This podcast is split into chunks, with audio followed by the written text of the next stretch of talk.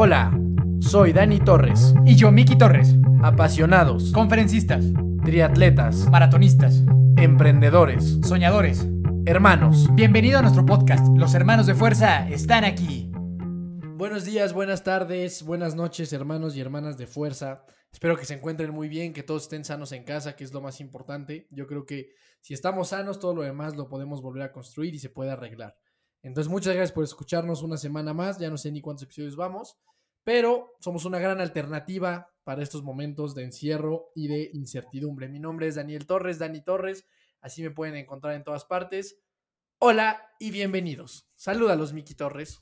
Hola, hola, ¿cómo están todos? Espero que estén de, de lo mejor, que a pesar de, de la cuarentena, pues cada vez vayamos más fuertes, más profundos, que estemos encontrando belleza en estos momentos. Muchas gracias a todos por seguirnos escuchando, por compartirnos, por seguirnos en, Spotify y, y en Instagram. Y nada, pues súper agradecidos y con toda la motivación para seguir este, llevándoles a ustedes contenido de mucha calidad, de mucha alegría y mucha motivación, claro que sí. Y el día de hoy estamos bien felices porque justamente acabamos de descubrir una manera maravillosa de poder tener invitados a distancia y tenemos un invitado súper especial, súper chingón, la verdad.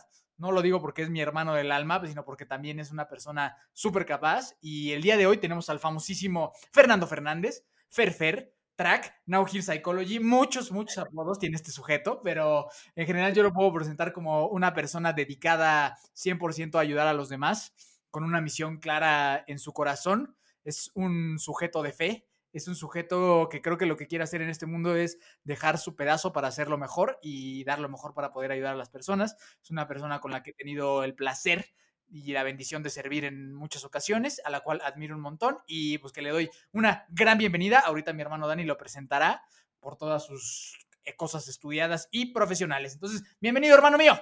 ¡Woohoo! Saluda, saluda a la banda antes de que te presente. Ya. Hola, muchas gracias. Un placer, un verdadero placer estar aquí. Soy tal vez no el fan número uno, pero por ahí el 4 o 5 de sí, todos los episodios. Es un verdadero honor y placer estar aquí presente el día de hoy. Muchas gracias, amigos. Pues bienvenido, Fer. Te vamos a, vamos a hablar un poquito de tus credenciales, ¿no? De, de, de tu CV.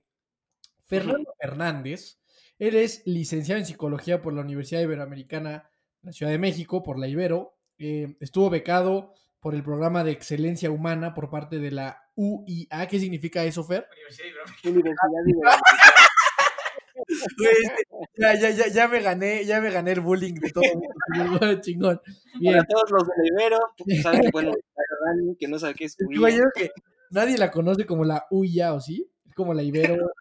Ok, bueno, miembro del equipo representativo de baloncesto de la Ibero. Más fácil, me la anotaron aquí muy complicado. Qué chido. Este, participante del Centro Universitario Ignaciano, acreedor al reconocimiento por trayectoria universitaria jesuita y fue también docente en el Instituto México. Todo esto antes de cursar un máster en psicología clínica y de la salud y terapia cognitivo-conductual en el Instituto Superior de Estudios Psicológicos de Valencia, también con un diplomado en psicología clínica infanto-juvenil reconocido por el Colegio Oficial de Psicólogos de la Comunidad Valenciana y reconocido también por la SCRITC o la Sociedad Catalana de Recarga y Terapia del Comportamiento. No, Muy bueno. Es que yo, yo tuve clases de catalán. Para, para todos los que no me conocían, yo soy un experto catalán. Este, aparte de esto, ha llevado a cabo voluntaria- voluntariados en las siguientes organizaciones: Techo México, coordinador de, formación y voluntariado por dos años, y es también, eh, tiene un, eh, eh, un voluntariado en la Organización de Psicólogas y Psicólogos Sin Fronteras, en un programa de orientación y atención psicológica ante la emergencia del COVID-19, que es todo el tema ahorita. Es fundador también de Now Here Psychology, que ya nos contarás más de qué se trata ese asunto. Y lo más importante, ¿no? Lo más importante de todo este currículum es que mi estimado Fer es un mensajero de la paz designado por la ONU. Claro que Claro sí, que sí, ahorita yo sí necesito que me Oh. expliques qué es eso y de qué consta ser mensajero de la paz designado por la ONU. Pero bienvenido, Fer, antes de hacerte las preguntas de fuerza, pues no sé si quieras este, agregar algo a, a tu introducción y a ese currículum este, maravilloso. Em, no, realmente me pareció una muy buena introducción. A veces A veces me emociono mucho, mucho y demasiado con, con lo del mensajero de la paz. Entonces, muchas gracias por decirlo. Explícanos un poquito qué es eso. Eh, yo estuve de voluntaria, de voluntario, perdón, en una escuela para, en una escuela para chicos con discapacidad motriz en Alemania en el año 2012. Y ese voluntariado lo hice a través de una organización que es muy grande a nivel internacional, que tiene como también la validación de la ONU, la validez, y eh, la ONU designa a los voluntarios de esta organización como mensajeros de la paz. Entonces, dentro de los papeles que a nosotros nos dieron para aplicar para el visado, viene una carta de la ONU que dice, usted ha sido designado como mensajero de la paz por la ¿Tienes una foto de esa carta, hermano? Sí, un día se las mando si quieren. al Instagram y que la gente vea. Claro que sí. Oye, pues una vez después de esa introducción, ¿estás listo para las preguntas de fuerza? Te las va a hacer en este caso mi hermano. ¿Estás preparado? Nací listo, sí. Buenísimo. un poco repetitivo, pero ¿qué estudiaste? Psicología. Ok, ¿cuál es tu profesión actualmente? Soy psicólogo clínico. ¿Cuál es tu edad? 26 años. ¿Tu deporte favorito? El baloncesto. ¿Ya? ¿Tu equipo favorito? Uf, de momento, eh, me atrevo a decir que Golden State Warriors. Ok. ¿Tu película favorita? Eh, cuestión de tiempo. About Time. Eh, ¿Tu música, o sea, artista o canción favorita? Hay una canción que yo siempre digo que es mi canción favorita, pero no estoy tan seguro ya, porque ya tiene mucho que no la escucho. Se llama Nuestros Sueños, de un grupo de reggae que se llama Gondwana. Ok, habrá que escucharla porque en mi vida había escuchado esa, ni ese grupo de canción, entonces habrá que... Habrá que... Eh, ¿A qué persona admiras? Admiro... Mm, ¿Se vale repetir el del capítulo pasado? sí, a Jesús. Admiro, mucho a Jesús. Fantástico. ¿Tu libro favorito? Mm, hay uno que me gustó mucho, se llama Cometas en el Cielo y es de Khaled Husini. Husini. Buenísimo. ¿Tu comida favorita? Mm, la mexicana, el picadillo. Total. y digamos la internacional, me gusta la, la, lasaña italiana. Buenísimo. ¿Qué mascota tienes? No, nunca he tenido mascota. ¿Nunca? Qué triste. Nunca. Sí, súper triste. ¿Ni un pescado, güey? Ah, una vez, sí, una vez tuve una tortuga, pero duró muy poco, no sé, tal vez un mes. No fue significativa para nosotros. Dios la tenga su santa gloria. Amén. Un dato curioso sobre ti. Ah, este, este lo preparé. Debo confesar que este dato curioso lo preparé. Porque yo me considero, me considero una persona muy curiosa. Entonces, o sea, curiosa como que muchas cosas le dan curiosidad, ¿no? Entonces dije, pues tengo que, a ver, decir algo inteligente.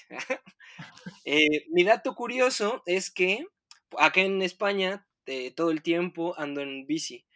Y yo como que tengo un estudio de semáforos y sé cuándo va a prender cada semáforo de la ciudad. O sea, no en mi reloj ni nada, pero en la ruta que tengo sé exactamente cuándo van a... me va a tocar verde o me va a tocar amarillo. Sí. o, sea, o sea, sabes cómo están coordinados los semáforos, ¿no? O sea, cuando uno está así, el otro está así y así. Exactamente. Y así ahorro tiempo, siempre. Sí, sí, sí está, sí está intenso tu dato, hermano. Por último, ahorita estás tú viviendo en, en, España, pero si tuvieras que elegir dónde vivir, creo que, sea, has vivido en España, en Alemania o México, ¿dónde te gustaría? O sea, si te dicen, güey, tienes que vivir aquí 20 años, ¿qué escogerías? México, o sea, Toluca, España o la ciudad donde viviste en Alemania? No, Toluca. Bueno, ¿20 años? ¿Vivir 20 años?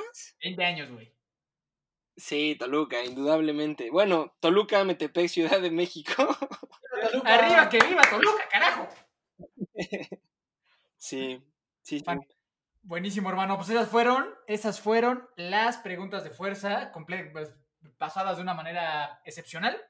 Este, Entonces, pues así arráncate, hermano. Creo que tal vez lo primero por lo que habría que arrancar es cuéntanos un poco qué es Now Here Psychology y tal vez después ya empezamos a entrar más a lleno en el tema, que bueno, no lo hemos mencionado, pero vamos a hablar sobre la ansiedad, la ansiedad en general y cómo está afectándonos a muchos de nosotros en este tiempo de cuarentena y de coronavirus.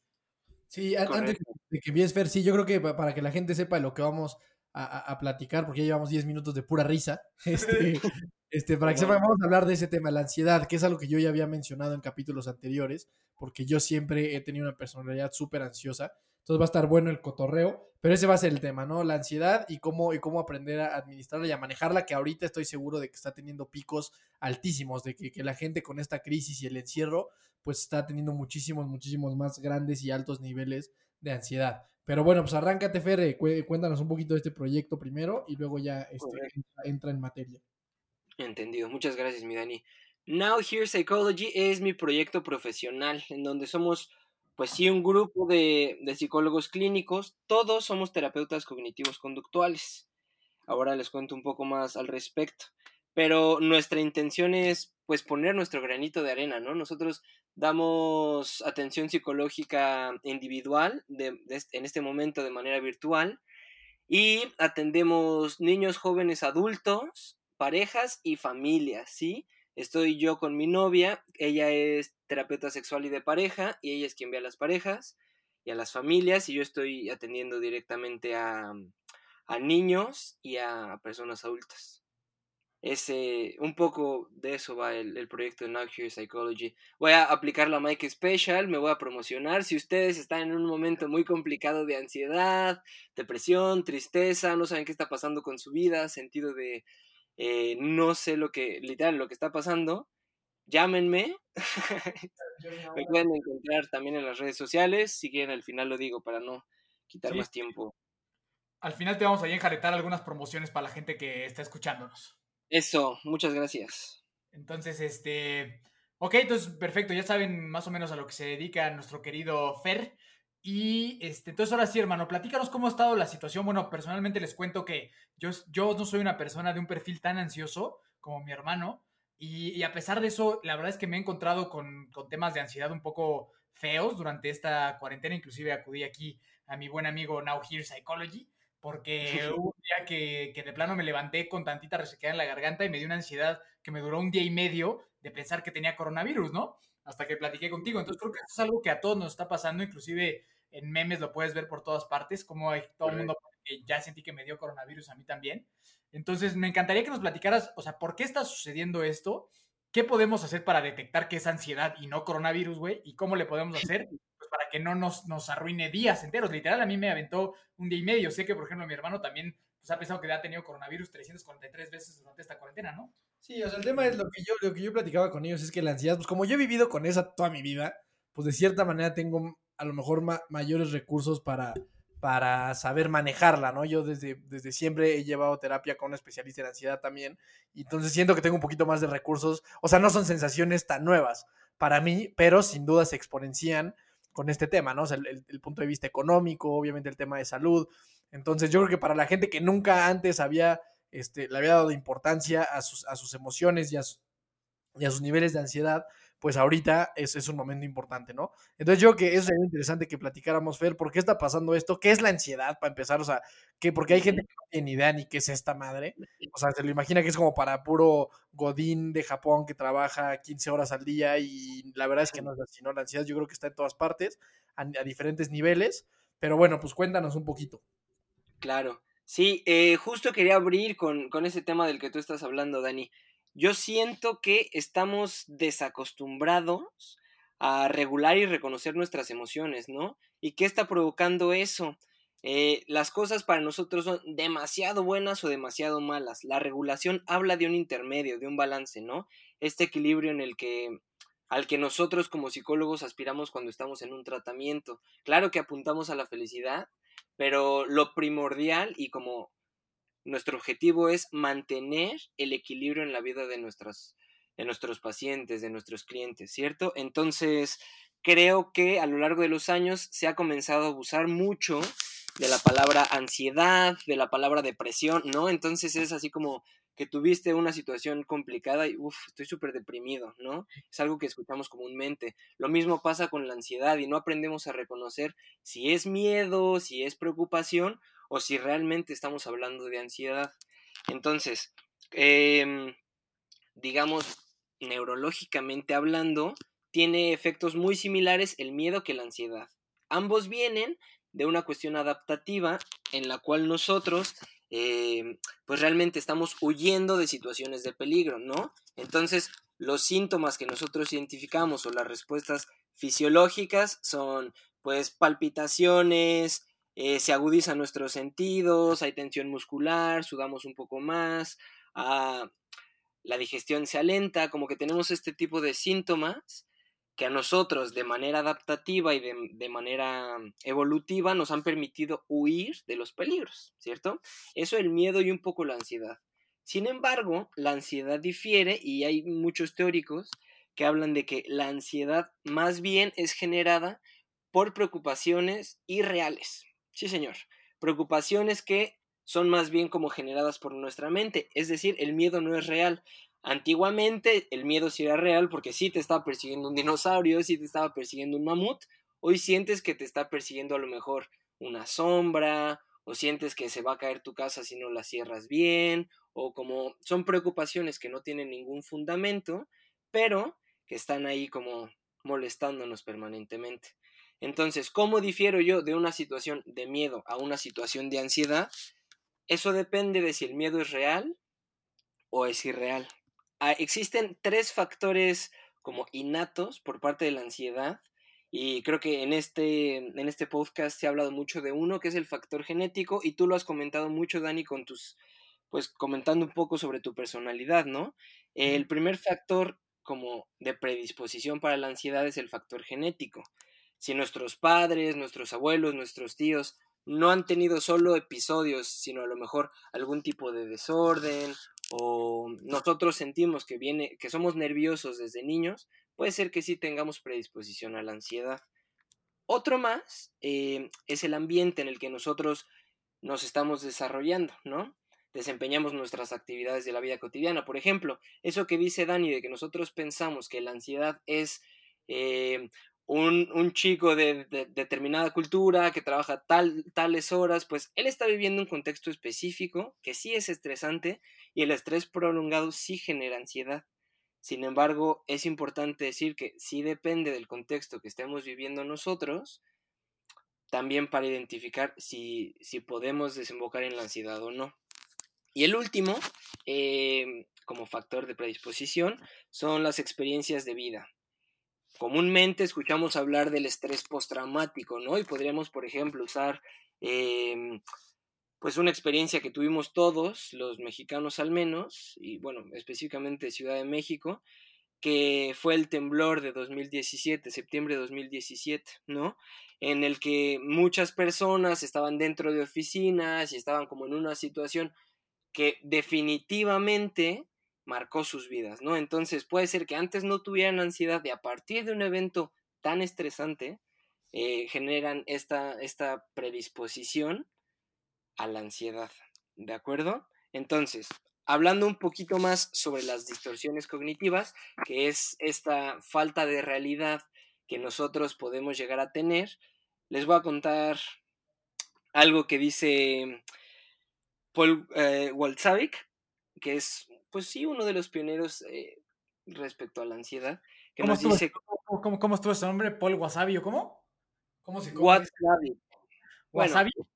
Valtslavic es realmente, porque es Paul Valtslavic, pero se me lengua la traba, ustedes disculparán. Entonces, em, él para explicar este tipo de pensamientos, este tipo de cogniciones, nos pone eh, el ejemplo de una persona, ¿no? Y es una persona normal, común y corriente, que quiere poner un cuadro. Y dice, quiero poner un cuadro, tengo los clavos, pero no tengo el martillo. Yo creo que le puedo pedir el martillo a mi vecino, ¿no?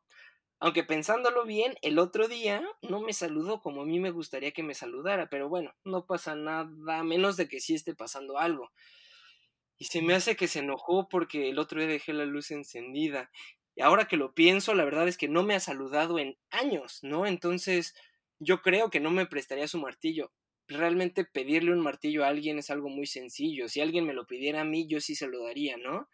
Y como que comienza a hacer una historia completa en su cabeza este personaje, hasta el punto en el que dice, me parece pésimo que esta persona no quiera compartir sus cosas, debe de haber universidad en el mundo, y lo que hace al final este tipo es que llega, toca la puerta de su vecino y le dice, pues no quiero tu tit, martillo, ¿no? Y se va, de vuelta a su casa. Toda esa historia es una ejemplificación muy, muy clara sobre lo que son las distorsiones cognitivas. No sabemos, no hay manera de comprobar si lo que él estaba pensando era real. Pero todo ese malestar se originó en su pensamiento, ¿cierto? Entonces, a lo que lo llevó eso fue a una conducta desadaptativa eh, dentro del contexto que él está viviendo. No sé si me estoy explicando hasta aquí porque los oigo súper callados. Sí, no, sí, sí, sí, sabes que yo creo que es que yo creo que ese es todo el asunto. De hecho, en, uno de los episodios eh, pasados yo mencionaba algo con respecto a eso, a que los miedos al final de cuentas, un porcentaje altísimo de los miedos de, la, de las personas son suposiciones. Son suposiciones e hipótesis incomprobadas que, y, que así, y que así vives. O sea, yo creo que es una parte natural del, del ser humano.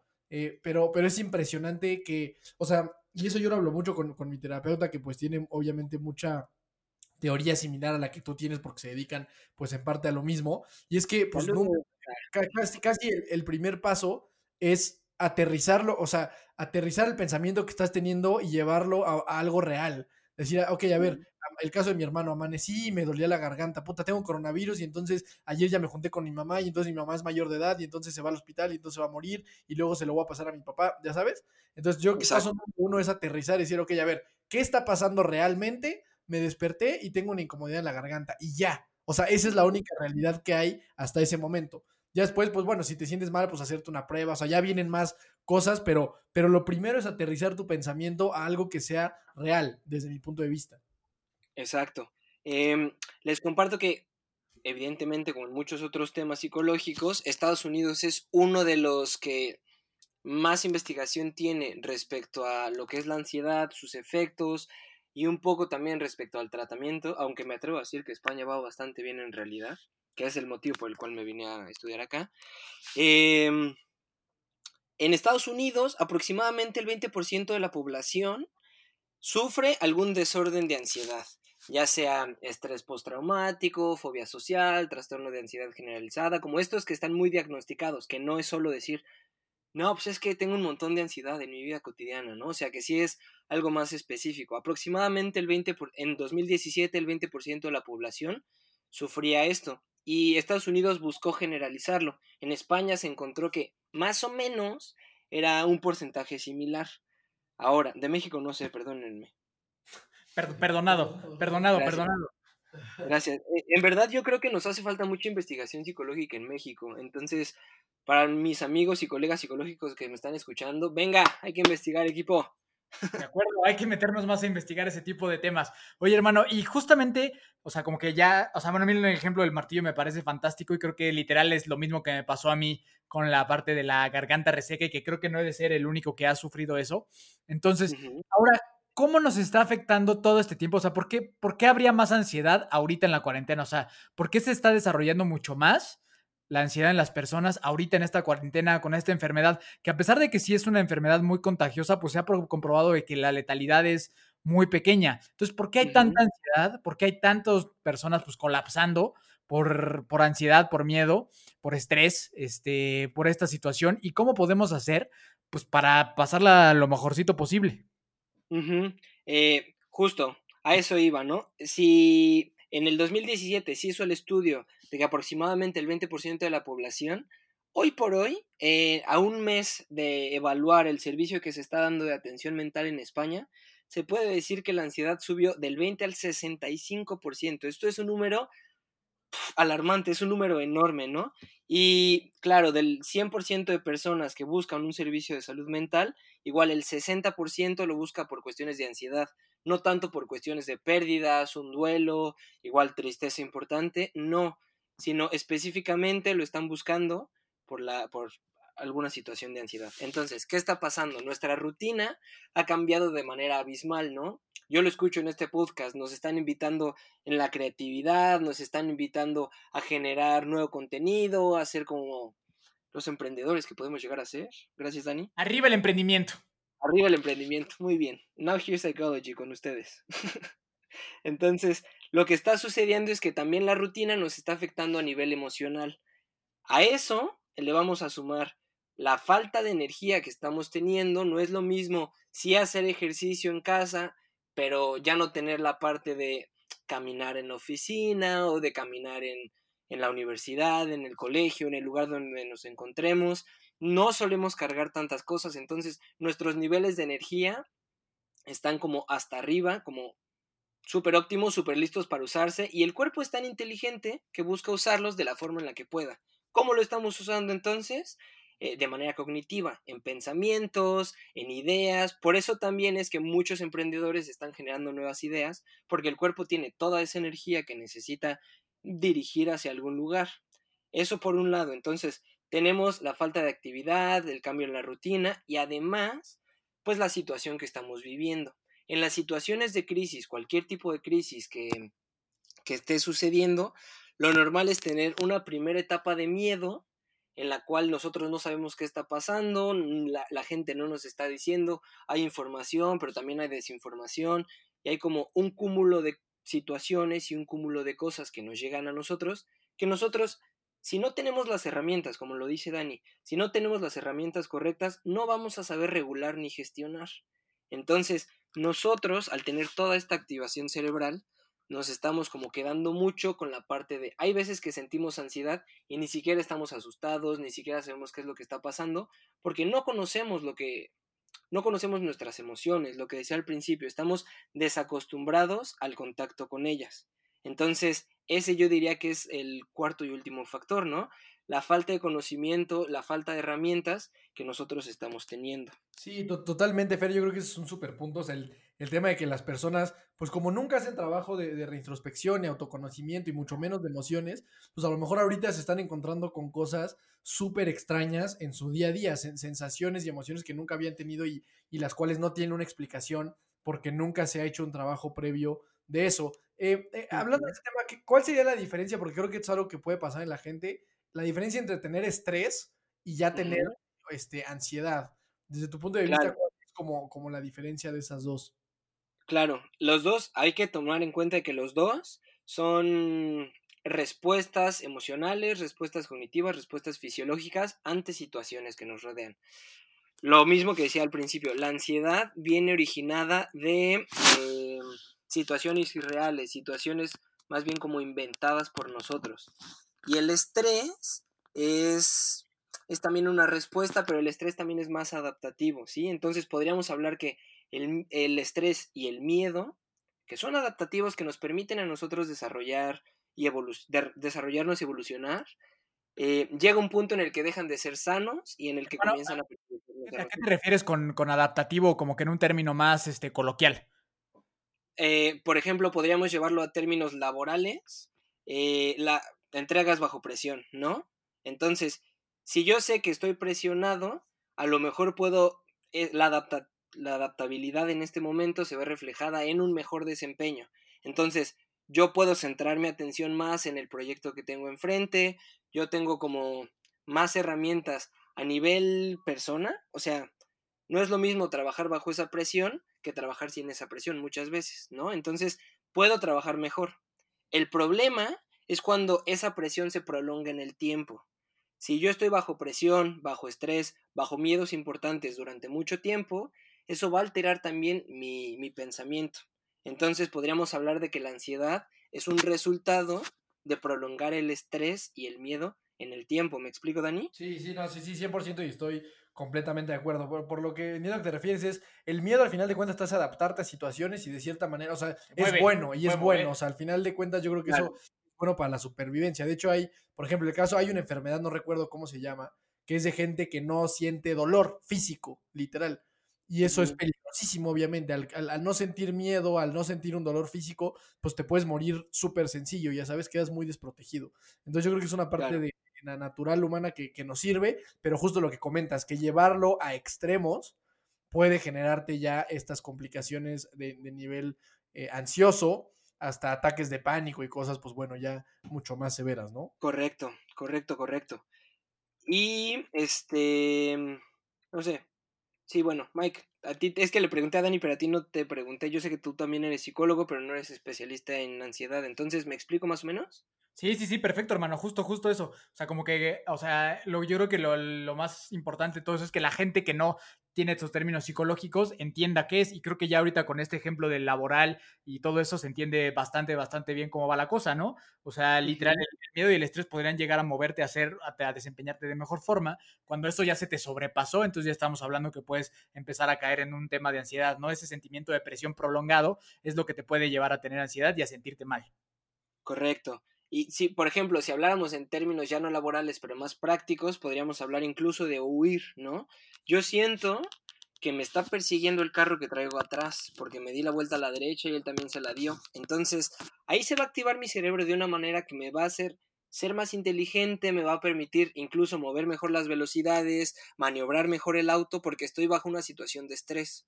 Ahora, si yo siento que me persiguen todo el tiempo, voy a afectar mi salud, voy a afectar mis relaciones interpersonales, me voy a afectar a mí mismo como persona, voy a afectar mi trabajo. Ahí es en donde caemos en una situación de ansiedad.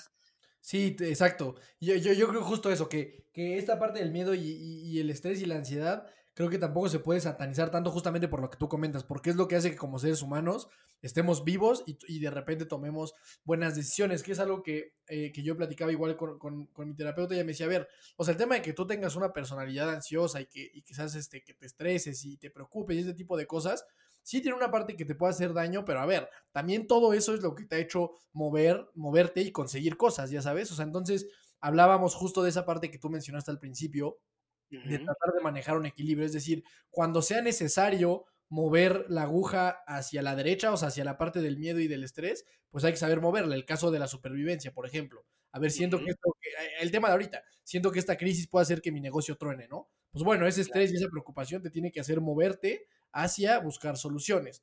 Pero por el otro lado, si ya estás muy hacia la derecha y muy, muy cargado a la estrella, a la preocupación y a la ansiedad, entonces mover la agujita un poquito para la izquierda y tranquilizarte un poquito y aterrizar las cosas. O sea, yo creo que es una, un constante movimiento entre el estrés y la tranquilidad y la ansiedad y, el, y la serenidad y todo esto que hay que saber administrar para, para sobrevivir y para crear cosas, pero para no, para no dejar de por medio ahí la salud eh, emocional y física. Correcto, exactamente. Ahora, si me lo permiten, me gustaría también comenzar a aportar, porque sí, bien bonito la ansiedad y son términos y son conceptos y tal, pero es algo que estamos viviendo todos realmente. Yo, igual que muchas personas, en este caso igual que Mike, yo un día me desperté con dolor en la garganta y dije, ¿qué está pasando? Encima había llovido el día anterior, yo me había mojado. Entonces dije como, ¿qué está pasando? Me estoy sintiendo mal. Pues normal, ¿no? O sea, nada de fiebre, un poco de dolor de cabeza, la garganta un poco reseca. Dije, no. Ahora, pasaríamos al siguiente tema, que es ¿qué hago? Yo, Fer Fernández, ¿qué hago yo? ¿Qué hago yo, Mike? ¿Qué hago yo, Dani Torres? ¿No? Lo que les voy a decir, lo digo como también para introducir un poco mi especialidad, es desde la terapia cognitivo-conductual. La terapia cognitivo-conductual se encarga de reestructurar los pensamientos que nosotros tenemos que nos están haciendo daño, ¿no? Por ejemplo, en este caso del martillo, nosotros dentro de terapia trabajaríamos directamente con todas las ideas y verificaríamos pues qué tan reales son, qué pruebas tienes, como qué te está diciendo a ti que te lo estás creyendo tanto como una verdad absoluta, eh, siendo que tú realmente no tienes ninguna, ninguna manera de comprobarlo, ¿no? Entonces, eh, cognitivo por esa parte, por la parte del pensamiento, cogniciones y pensamientos son, podríamos decir que sinónimos, a eso se refiere cuando se habla de cogniciones en, el, en términos psicológicos y conductual, porque también eh, el tipo de terapia que hacemos nosotros va muy dirigido hacia lo que nosotros hacemos, ¿no? Entonces, em, no sé, podríamos hablar de temas de adicciones ahí con Mike y podríamos decir que si alguien no está, no está teniendo alguna conducta distinta, no va a poder superar su, su adicción, ¿cierto? Hay que, hay que implementar diferentes cosas. Entonces, eh, bueno, en cuestiones generales sobre la, terapia cognitivo-conductual, es un tipo de terapia científica, es la que más validación científica tiene. Y eso es algo muy interesante porque la mayoría de cosas psicológicas se piensa que son subjetivas. Y esta, a diferencia de todas las demás, ya habla de números, ¿no? Ya habla de porcentajes, ya habla de efectividad de tratamiento, cosas que es difícil. Yo no digo que no funcionen las otras, solo digo que es difícil medirlas. Y... Pedrada, a los demás, a las demás corrientes psicológicas. Aquí acaba de armar Fernández, acaba de armar la polémica entre psicólogos aquí. Es que es súper interesante porque yo tengo una formación más psicoanalítica, en la Ibero son súper psicoanalíticos y acá es 100% cognitivo-conductual, entonces, no sé, me gustan mucho las dos. Y bueno, lo que, lo que se busca es una activación comportamental con esta terapia. ¿Qué significa esto? Que nosotros comencemos a hacer cosas distintas, ¿cierto? Entonces... La, acción, la acción, la acción. La acción. Lo que yo les, les quiero proponer, que es algo que nosotros estamos haciendo eh, pues en los servicios de salud mental que estamos teniendo aquí en España, es uno, el, el mindful, el mindful, así ya, ah, como que perdí toda mi validación. No, ¿cómo crees? Ese psicólogo está hablando de científico me dice mindful. Empezar con yoga y mamadas holísticas aquí. no, no me refiero a eso. Me refiero al mindful, estar presente. Y les voy a dar un ejemplo que le doy a mis pacientes yo. Cuando nosotros estamos lavando trastes, y les voy a pedir que nos pongamos en esa situación, eh, estamos hablando, ahora que Dani vive solo, un aplauso. le toca lavar sus trastes, imaginémonos que, que obvio no pasa en casa de Dani, pero que usó mucha grasa, ¿no? Y está súper aceitoso el sartén. Es súper difícil limpiar un sartén con una cantidad de aceite muy grande. Entonces, si yo no estoy haciendo mindful al momento de lavar, lo voy a dejar sucio porque es difícil hacer ese tipo de cosas. Entonces, ¿de qué mindful les estoy hablando yo? De estar presentes en el aquí y en el ahora. Si yo estoy lavando, cuando yo era pequeño, mi papá me decía, a jugar, a jugar, a comer, a comer, a estudiar, a estudiar. Entonces, cuando estás comiendo, no juegas, ¿verdad? Cuando estás estudiando, no comes, ¿verdad? No. Entonces, a comer, a comer, a lavar, a lavar, equipo. Cuando yo comienzo a centrar mi atención específicamente en una acción como lavar los trastes, me estoy concentrando en el agua, la temperatura del agua, la sensación del jabón y comienzo a olvidar el martillo. Comienzo a olvidar que me siento perseguido, comienzo, como que los pensamientos son sustituidos, ¿sí? Si nosotros viviéramos nuestra vida aquí y ahora, sin pensar demasiado en el pasado, futuro o irrealidades o en la utopía, eh, nosotros viviríamos con un equilibrio emocional mucho más cercano. Entonces es importante aprender poco a poco con diferentes actividades a estar en nuestro cuerpo, nuestro cuerpo, nuestra mente, aquí y ahora. Ese es un ejercicio que yo suelo como pedirle a mis pacientes que hagan, ¿no? Lavar los trastes, especialmente algo grasoso. Otra cosa que es em, ayuda mucho también en cuestiones de ansiedad, que también se ha hablado aquí, son las técnicas de respiración. ¿no? Tenemos la, diafragmática, tenemos la abdominal.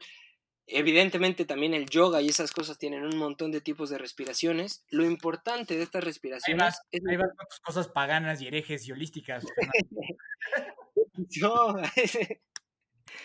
Lo importante de estas es que mm, nosotros logremos colocar nuestra mente aquí y ahora. Entonces, eso, número uno, el, el mindful, aprender a contener, no controlar, sino contener un poco más nuestros pensamientos y sustituir los que nos están costando tanto trabajo, por un lado. Por otro lado, la relajación. Y es que ahorita la gente está diciendo como, ¿cuál? Si yo estoy súper relajado, estoy súper tranquilo, pues no tengo nada que hacer. Es diferente no tener nada que hacer o no hacer nada a estar relajado. Me atrevería a decir que muchas veces hasta estar así sin hacer nada te va a generar peor ansiedad y peor estrés que el estar ocupado, ¿no? Claro, ¿no? Y luego escuchando estos podcasts de emprendimiento y échenle un chorro de ganas y si se puede y es el momento de... la, la relajación consiste en que nosotros sepamos qué cosas disfrutamos, ¿no? Muchas veces te dicen, pues lee un libro o pues mira una serie o cualquier otra cosa y nosotros realmente no sabemos si eso nos gusta o no nos gusta.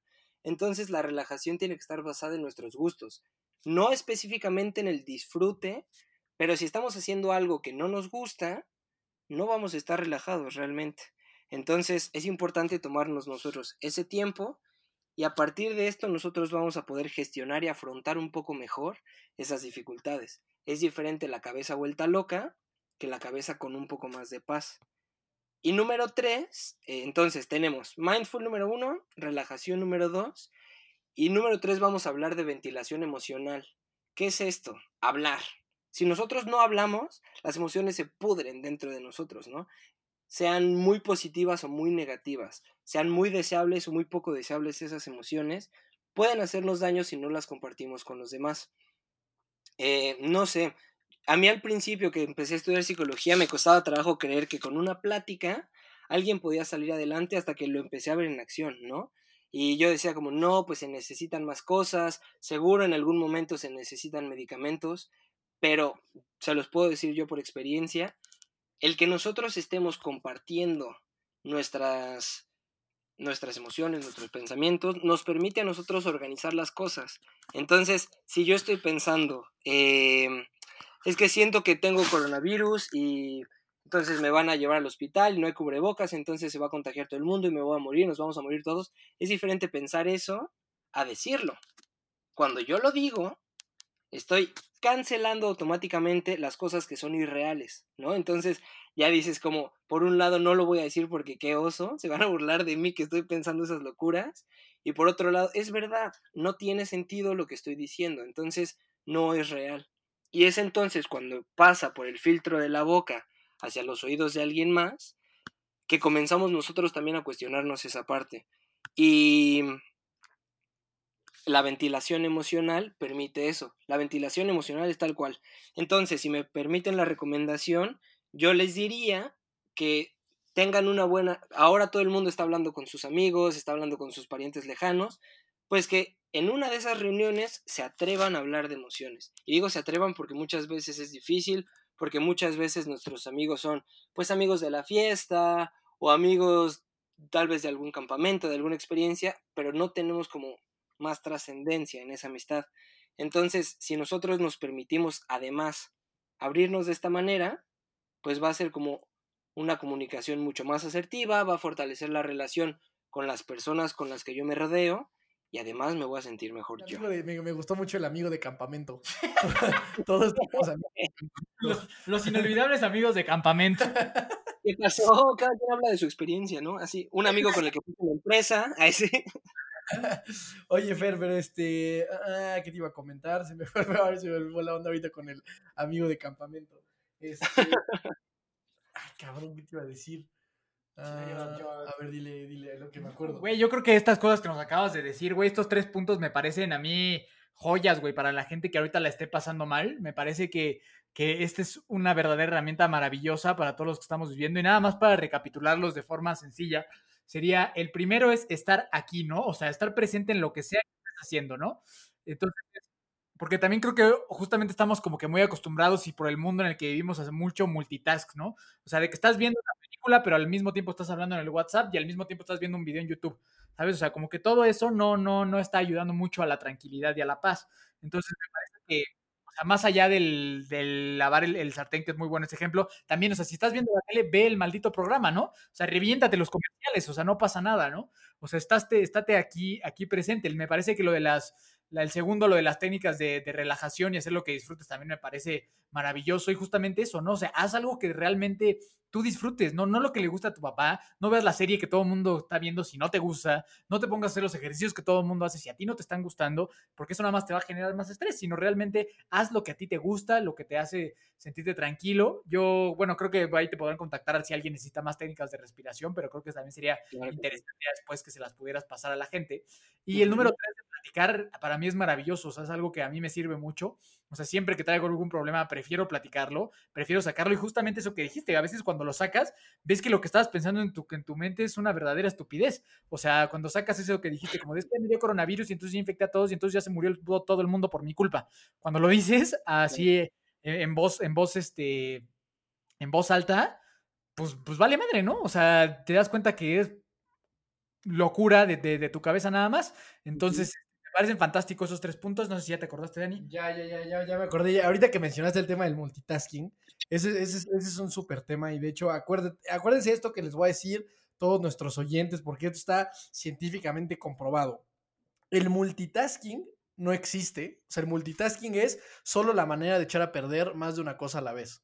Tantanos, eso, y eso se maneja mucho en los negocios, es real. O sea, la gente que. El tema del multitasking es, es que te hace sentir muy eficiente cuando en realidad no lo eres. Cuando estás viendo la tele y aparte contestando mensajes y aparte trabajando, pues nada más estás echando a perder las tres cosas y no te está llevando a ningún lado. Pero bueno, ese no es el tema. Este, el otro que voy a decir, Fer, es que yo creo que también hay una parte de, de, catarsis en, en cuanto a ansiedades ya mucho más evolucionadas que tienen que, que, que, deshacerse de una manera fisiológica. O sea, por ejemplo, en, en, mi caso, yo, yo no puedo dejar de hacer ejercicio por eso, güey, ¿sabes? Claro. Y ese ejercicio tiene que ser intenso y, y, tienes que correr, o a veces si tienes que pegar en una almohada, pegas en una almohada, o si quieres gritar en una almohada, pues gritas también en la almohada, o saltas, o haces lo que sea, pero también, o sea, a estas tres recomendaciones que, que tú hiciste que me parecen muy buenas, yo agregaría esa, ¿no? De que a niveles de, de estrés y ansiedad ya mucho más altos, sí tiene que haber un, una respuesta y una salida fisiológica que, que, puede hacer, que normalmente está acompañada del ejercicio aeróbico. Entonces, claro. eh, no sé qué de esa parte. Totalmente, sí. Eh, evidentemente, para esto lo hago como para las personas que están dentro de casa y además seguro los que nos van a escuchar son personas que han escuchado todos sus capítulos donde se habla del ejercicio a morir. Pero claro, es evidente que es súper importante mantener una actividad física muy regular. ¿no?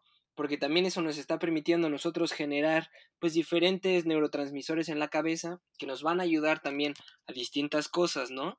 Eh, especialmente en una situación de ansiedad. Y lo que te iba a decir, Dani, justo eso que dices tú ahorita, eso es terapia cognitivo-conductual, ¿no? Conductual.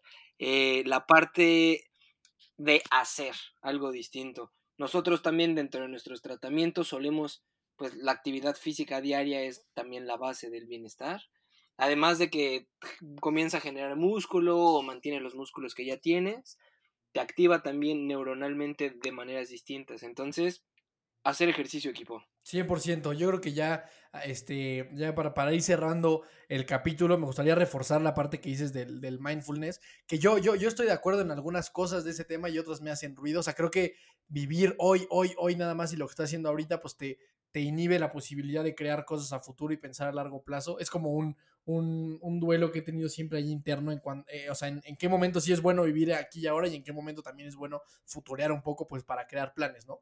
Pero, pero dentro de este tema, si yo pudiera dejarle algo a la gente de lo que yo también he aprendido en todo mi paso por, por esta conducta de, de ansiedad, es que una buena manera de, de, aterrizar, y es algo que yo veo en terapia, cuando estás pensando eso, ¿no? Cuando dices, ok, este, me está dando coronavirus y voy, a voy a contagiar a todos y me voy a morir, o ok, este, esta crisis económica va a destruir mi negocio, me voy a quedar pobre y me voy a quedar en la calle y va a ser un desastre.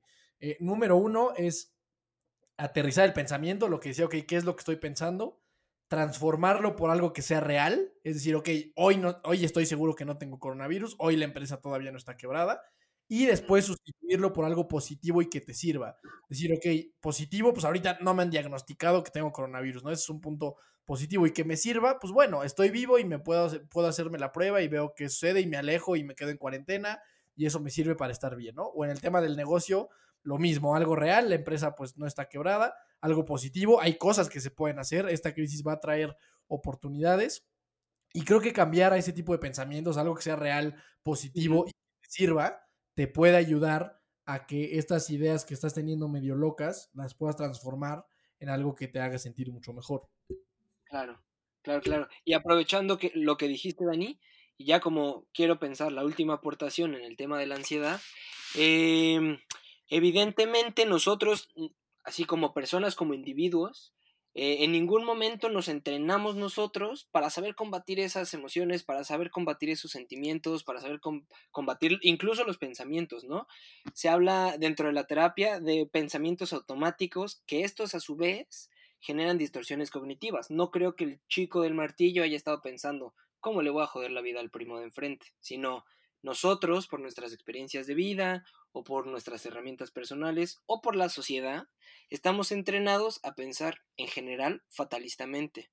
Entonces, eh, la última aportación que yo quiero hacer es, equipo, la ansiedad no es una broma, la ansiedad puede tener problemas súper complicados, te puedes, si estás en un ataque de ansiedad no te vas a morir, te lo digo ahora, pero a largo plazo, como se mantiene en el tiempo, sí te puede llegar a generar problemas en el corazón, en los riñones, en el hígado, en el tracto digestivo, o sea, es algo a lo que sí hay que ponerle atención. Algo que también hacemos desde Now Here es luchar contra el tabú que existe respecto a la salud mental, ¿no? Y pensamos, bueno, estoy triste. Bueno, no pasa nada. Bueno, ya llevo seis meses triste. O respecto a la ansiedad.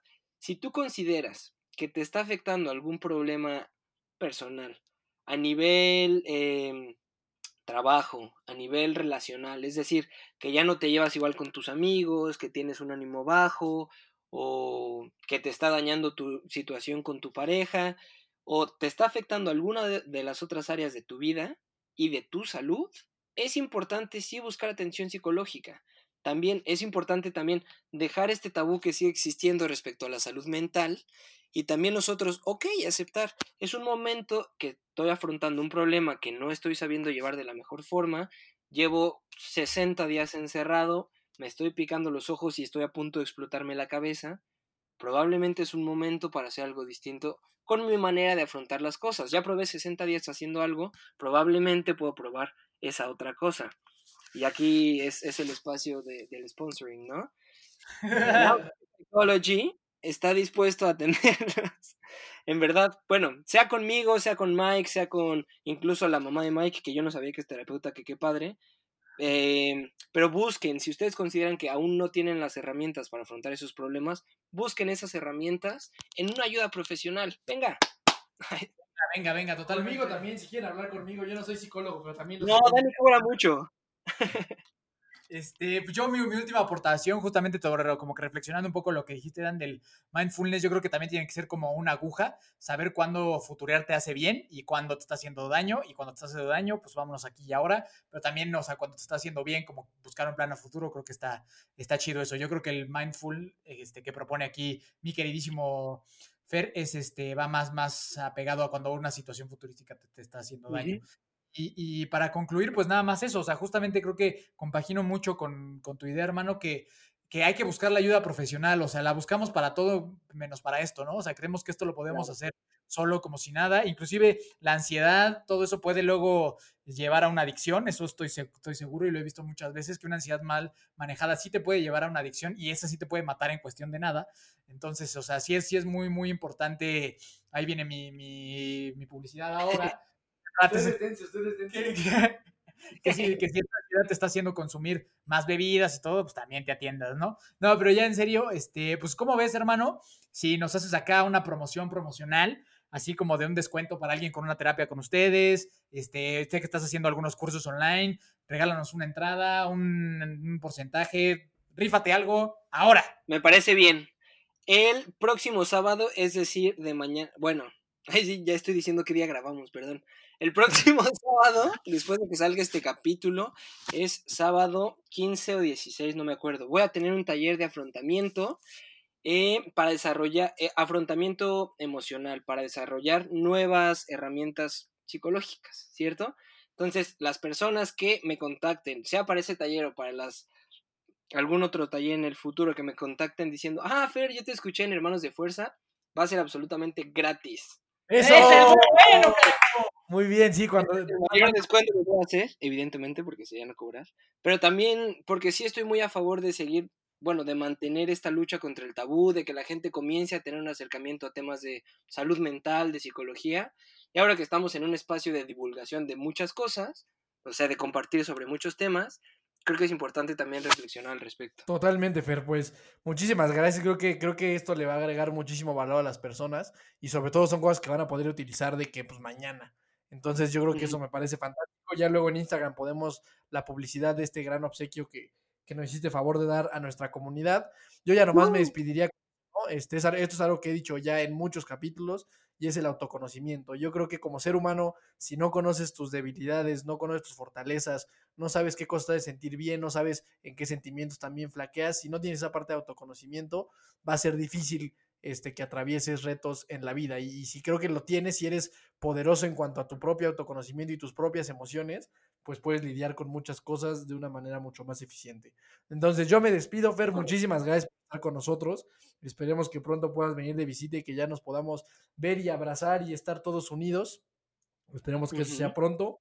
Este, me pueden buscar a mí como Daniel Torres, TikTok, Facebook, Instagram, en todas partes ahí estoy para lo que necesiten. Insisto, igual, yo no soy psicólogo, pero pues yo ahí les platicamos si quieren. Yo cobro 5 mil pesos una hora por, por platicar este, vía Zoom. Por platicar de fútbol. Por, platicar de fútbol, vamos a platicar de muchas cosas. Entonces, pues bueno, yo me despido, no sé si ustedes quieren decir otra cosa. Pues nada más, igual hermano, agradecerte un montón que estés acá. Este, un abrazo enorme y bendiciones hasta donde andas ahorita mismo y compártenos tus, tus redes sociales, por favor, para que te, te ubique la gente y cómo te puedan contactar. Claro que sí. Muchas gracias a ustedes, en verdad. Igual cuando lo platicamos Mike y yo, para mí fue como, ay, estaría padrísimo, ¿no? Porque es un tema que me apasiona un montón. Es un tema en el que yo siento que estoy aportando a la comunidad y este es un espacio que lo escucha mucha gente, ¿no? Es, los dos millones de seguidores no se tienen en todos lados. Entonces, muchas gracias por el espacio. Eh, a mí me pueden encontrar en Facebook como Fer Fernández de la Cruz, en Instagram eh, personal como Fer Fernández de la Cruz, como de la Cruz pero sin vocales, y como now.fear.psychology, todo en inglés. Psychology en inglés se escribe las dos con Y, porque un montón de gente no sabe. Las dos con Y, Psychology. Muchas gracias. De todas formas, los vamos a compartir ahí en, la, en, nuestros, en el Instagram oficial de Hermanos de Fuerza, hermano. Abrazo enorme hasta España. Bendiciones. A mí me siguen como Miki Torres C, Fly Multisport, Hermanos de Fuerza en Instagram, Spotify. Gracias por todo. Que Dios los bendiga. Nos vemos la próxima semana. Abrazo grande. Gracias.